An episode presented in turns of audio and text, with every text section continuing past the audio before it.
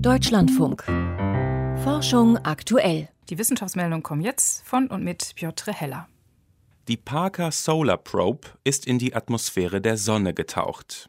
Damit ist die amerikanische Raumsonde die erste, der derartiges geglückt ist.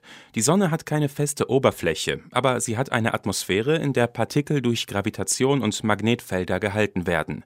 Ab einem gewissen Abstand reichen diese Kräfte nicht mehr aus und die Partikel entschwinden als Sonnenwinde in Richtung All.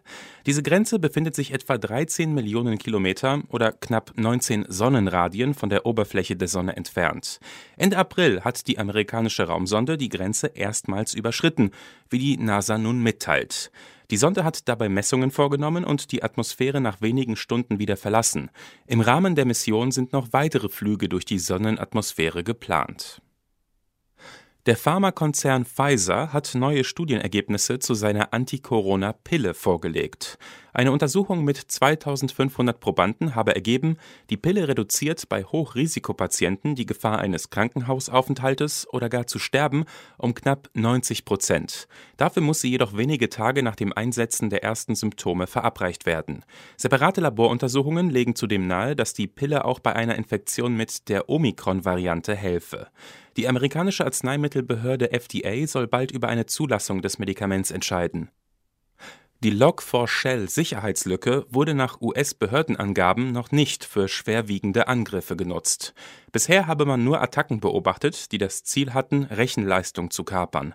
Das teilt die amerikanische Cybersicherheitsbehörde CISA mit. Berichte über Angriffe mit Erpressungstrojanern oder Spionageaktivitäten anderer Regierungen könne man nicht bestätigen.